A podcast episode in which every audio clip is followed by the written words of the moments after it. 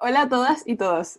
En el marco del 47 muestra Artesanía UC, Tejiendo Tradición con Magdalena Cabral, un podcast creado y producido por los estudiantes de quinto semestre de la Escuela de Diseño de la Universidad Católica. Somos Magdalena Mansi y Camila Strausser. Y estamos junto a Magdalena Cabral, quien vive en la comuna Padre de las Casas, comunidad de Mateo Antón, en la región de la Araucanía. Ella nos va a contar sobre su trabajo y un poco su historia. Magdalena lleva 35 años de experiencia en textilería mapuche en la técnica telar y en 2017 fue premiada con el sello Artesanía Indígena por su trabajo Paja Trarigüe. Y este es su tercer año participando en la muestra internacional de artesanía USEI, hoy en su versión número 47. Le queríamos preguntar a usted que nos cuente cómo empezó a tejer, qué fue la acercó, cuándo fue la primera vez que vio un telar, cómo, cómo empieza su historia eh, en su trabajo en el telar. Bueno, eh, bueno, prácticamente yo nací viendo trabajo en telar, porque toda mi familia, de mi mamá, parte de mi papá igual, todos trabajaban en artesanía, en telar, trabajando en telar. Hacían su propia prenda y así eh, prácticamente viví viendo el, el, trabajo de artesanía. Y de a poco eh, fui integrando bueno, de, niña, aprender a hilar y aprender y, estar más conectado con la lana, eh, la mano, saber dominarla, eh, como para poder trabajar en, en artesanía. Pues, de siete, ocho años, yo creo. Qué genial. ¿Y como qué la ha inspirado? O sea, que usted desde esa sabía que eso era lo que quería hacer? Eh, sí, sí, pero que para mí era la admiración de mi abuelita, tía abuela, que ellas hilaban tanto y hacían su prenda y eso me gustaba lo que hacían ellas. Entonces, por eso igual quería hacer lo mismo, pero a esa edad no, no, lo va a hacer, porque ella era ya experta todo, entonces yo trataba de hacer igual que ella, pero, pero ya, ahora de a poco fui aprendiendo y, me fue gustando. Y tampoco no tenía otra, otros ingresos y tampoco otro trabajo y me gustó eso y no podía dejarlo porque quedó como en el mente de seguir haciendo y de no perderlo. Mm. ¿Y se acuerda cuál fue su primer tejido? ¿O tiene algún tejido como que sea su favorito, el que le llena más de orgullo? Como ese tesoro que tiene guardado. Sí, sí, eh, puede ser el charrihue y manta que ha hecho para mi, mi hijo, mi esposo. Eh, y hay otro para otro, otra persona igual, eh, que son familiares ahí tengo varios trabajos que son, que son orgullo para mí porque que de repente lo vuelvo a ver que, hace tiempo que lo ha hecho que, y, yo digo, oh, yo lo hice este trabajo hace tanto tiempo. Entonces, como que uno no cree que es su mano, es su trabajo, que con tanta paciencia, eh, todo porque tiene que tener mucha paciencia y delicadeza. Y esto es solo por curiosidad, pero ¿cuánto le lleva a hacer uno de estos trabajos que usted se siente muy orgullosa?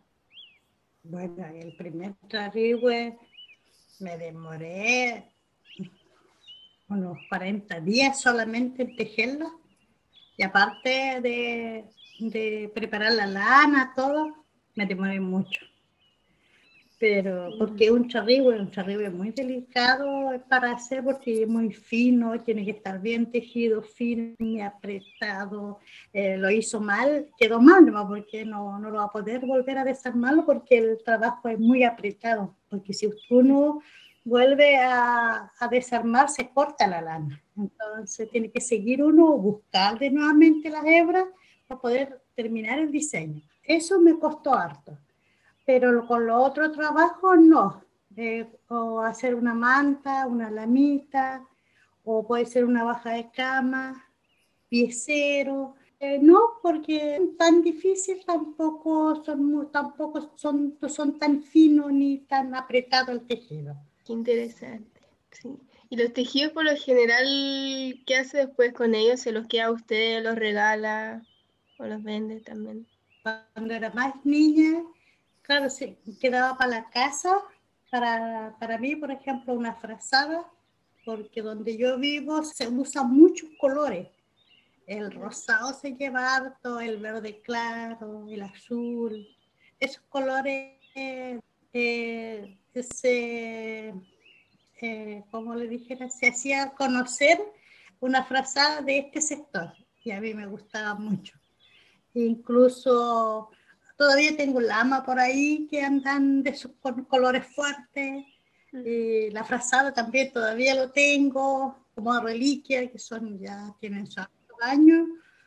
Y, y, eso, y lo otro, la, la baja de cama igual, que están ahí no que desde niña, pero después ya cuando pude trabajar bien, sacarlo más rápido, hubo más eh, eh, lana hilada que uno podría comprar, que ya no podía estar hilando. Entonces así ya pude trabajar más y ya empezar a vender. Y sí, los clientes, las personas que les gusta la artesanía, ellos piden de qué, cómo quieren su trabajo, yo le, hago tal cual quieren ellos. Entonces quedan muy conformes y así voy en boca en boca, va, a mi trabajo en recomendaciones y así lo voy vendiendo. Bueno, así como ustedes igual ya saben que participo en feria y ahí igual conozco mucha gente, y igual me vuelven a pedir, me piden la, los, los datos y después en el, en el lugar y sigo haciendo los trabajos. Y yo le tengo una preguntita ahí también de la curiosidad que me saltó de algo que dijo. O sea, uno, usted puede, por ejemplo, las tejedoras de su comunidad son muy reconocibles por los colores que usan. Como dijo que usaban el verde claro, el, el rosado fuerte, que cosa que vimos en su trabajo, pero eh, también hemos visto tejidos de otras tejedoras que no necesariamente usan esos colores. En mi sector sí, somos muy reconocidas de, de los colores. Em, tampoco yo no lo he, yo he ido a la feria la católica, tampoco no está la frazada que se, que se hace por acá, no, con hartos colores, de los colores de acá no, no lo he visto. Así que, bueno, de, cuando pueda voy a hacer un trabajo y presentarlo, verlo para que, que no se pierda, que sea, que sea conocido y a tener más valor porque se hace con tanto, tiene su historia. Entonces, sí me gustaría, bueno, con el charrihue di toda una historia de qué se trata un, un, una faca, un charrihue bueno, espero con el tiempo hacer una frazada igual de toda su historia y darlo de conocer por qué se lleva tantos colores. Eso lo vamos a dejar guardadito por ahí cuando ya pueda sacarlo más adelante. Y mm, estuvimos viendo como imágenes de sus trabajos que ha hecho y notamos que igual existen diferencias entre las pieceras, por ejemplo, que se venden en la feria y una manta ceremonial. Entonces nuestra duda es eh, si puede ser que cada tejido tenga un simbolismo diferente entre sí, entre los que hace para ustedes y los que vende. Eh, sí, sí. Eh, todos tienen sus su símbolos, todos tienen su, nombre, de dónde son, quién lo puede usar, por qué, por qué ese diseño, por qué ese color, porque la manta la manta no lleva tanto diseño, pero si una persona lo quiere con diseño eh, o me piden uno con diseño, yo le digo en qué trabaja, qué es lo que hace, qué es lo que está aspirando, qué, con el tiempo qué, qué quiere hacer, qué es lo que ve más allá de lo que uno, lo que uno está, está viendo ¿no? a, esta, a este tiempo, con todo por ejemplo, uno se inspira por la naturaleza, los paisajes, por el aire, porque uno siempre uno se aferra de, de algo. Eh, y ahí ya yo busco, bueno, usted necesita, podría llevar a este diseño. Y claro, dejo muy conforme a los clientes que quieren un trabajo y que aprecian la cultura y la artesanía.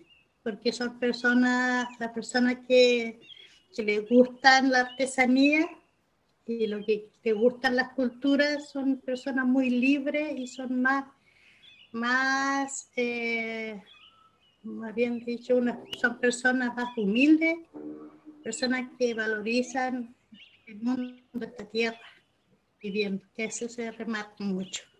Y también como usted como tejedora, por ejemplo, ¿cómo es su rol en su comunidad?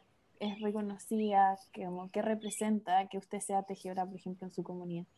Bueno, acá donde yo vivo hay muchas artesanas, muchas artesanas. Tejen igual, hacen su trabajo para, para ellos, para tener en su casa, pero tampoco eh, no es dedicarse tanto porque tampoco no tienen la capacidad de hacer diferentes diseños. Eh, esto se lleva de, desde dentro, desde alma yo creo que para poder diseñar tanto diseño y, y hay artesanas que hacen dos, tres diseños y más no pueden porque no dicen, ellos yo le digo, no, si casi todos son iguales, me dicen, no, porque la cabeza no puede. Es que mucho trabajo, no, no lo puedo hacer porque me equivoco. Mm, claro, ella, ella sí, por ejemplo, con los charrigües, ellos siempre me piden acá del, de mi sector ellos siempre pueden a mí de hacerle su charigüe para ir a su ceremonia. Igual cuando quieren hacer una frazada para su hija, que le dejan, porque aquí todas las niñas jovencitas antes de casarse, cuando ya tienen sus 14, 13 años, le hacen su frazada. Y ahí igual me piden qué colores puede llevar, por qué colores y qué porte. Ya ahí yo igual estoy eh, diciendo y explicándole los colores. Eh, igual me llena de orgullo porque, porque me gusta y me gusta ayudar a las personas que también no, entienden mucho de artesanía. Qué linda. Y una duda, después como pensando en el futuro, ¿tiene como algo planeado? O sea, respecto a los tejidos. Eh, sí, sí, por supuesto, uno me gustaría dejar eh, más, más jóvenes que les gusten esto y que haya más apoyo igual, porque es un trabajo que cuesta para sacarlo y no regenera, eh, eh, ¿cuánto le dije? No regenera apoyo, tampoco cuesta y uno no encuentra la plata tan fácil porque es muy difícil de hacerlo, se demora un mes y de repente los trabajos no son tan valorizados.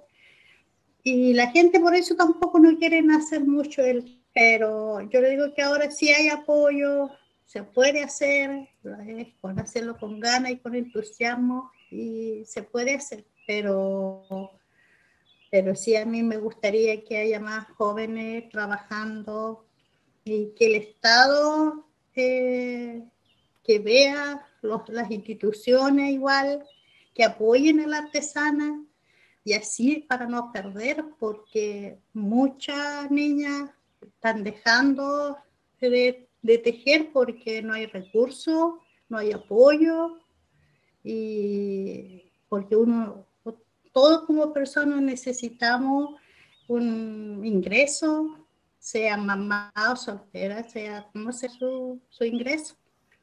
Entonces, yo digo, ojalá que el Estado, porque nosotros hacemos artesanía para, para Chile, para todo, porque si no hacemos artesanía, se pierde y si no hay interés, eh, se va perdiendo. Entonces, ¿cómo, por qué si, si nuestro, nuestro, nuestro Estado, nuestro país eh, mucha cultura, tantas cosas bonitas, entonces eso quiero que, que, se siga apoyando. Así los jóvenes igual que tengan entusiasmo para aprender, tejer y que no se pierda todo lo que lo, lo significaba. Y esto, estas preguntas muchas vienen por curiosidad, pero si usted trabajara con un joven, ¿le enseñaría directamente? O sea, una, una joven, ¿usted se dedicaría a ella a enseñarle o, cómo fue la tradición del tejedor? Eh, acá sí, sí lo ha hecho y además, bueno, yo también he hecho capacitaciones en, en varias, varias partes. Acá en la novena región ha hecho varias capacitaciones a través de INDAP, eh, ha hecho capacitaciones. Ahí me salieron muchas, muy buenas alumnas, eh, ya en, en, varios talleres, ya ellos ya están haciendo su trabajo y hacen su, bueno, y también de repente me tocó en una feria, me tocó con ellos. Eh, eso es lo, lo, lo, mejor para uno, porque cuando ve una, una alumna exponiendo su trabajo, ya para mí es lo máximo, porque ya eso ya, ya no se va a perder. Igual, al, bueno, con esta pandemia no se puede hacer nada, pero antes de eso ya me estaba llegando alumnas como para que vengan a aprender a, a tejer, hacer todos los trabajos, los diseños. Claro, cuesta harto, pero sí aprende. Y una duda, como, ¿cómo se siente usted para la feria? ¿Se siente preparada? ¿Está nerviosa? ¿Cómo está? Nerviosa, pero cuando me invitan, eh, eh, sí me gusta porque conozco mucha gente y me gusta mostrar mi trabajo, eh, los diseños, diciendo qué significado, todo y, y, tiene, la gente le encuentra mucho valor, mucho, muchos encuentros, muchos sentimientos, lo que tiene todo en un trabajo. Y en la feria eh, uno lo trata bien, igual es como un descanso para nosotros porque uno es dueña de casa, lo regalonean igual. Entonces, las chiquillas que trabajan con, que organizan la... Yo no he tenido ningún problema en ningún momento, entonces igual es muy agradecida de, de estar allá. Qué bueno. Eh, bueno, Magdalena, nosotros ya le preguntamos todas nuestras preguntas que teníamos. O si nos quiere contar algo más, más que bienvenida. No, eh, ¿qué más? Bueno, igual somos jovencitas de, de, seguir apreciando esto. Uno no puede ser solamente mapuche, que, que conozcan los trabajos de uno. Estos son artesanías, como le dije, de, de aquí, de nuestro país.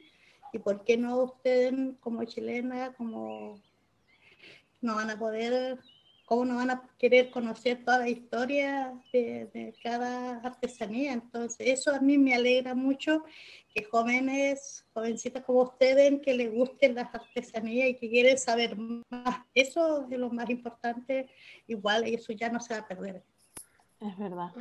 Eh, no sabe lo apasionante que ha sido para nosotros trabajar en esto y ver sus trabajos. Ahora la vimos eh, por cámara, pero ha sido muy impresionante ver las fotos de sus trabajos y decir que esto se haga en Chile y que no lo conociéramos y que en verdad es maravilloso. Sí, es muy increíble todo lo que usted hace.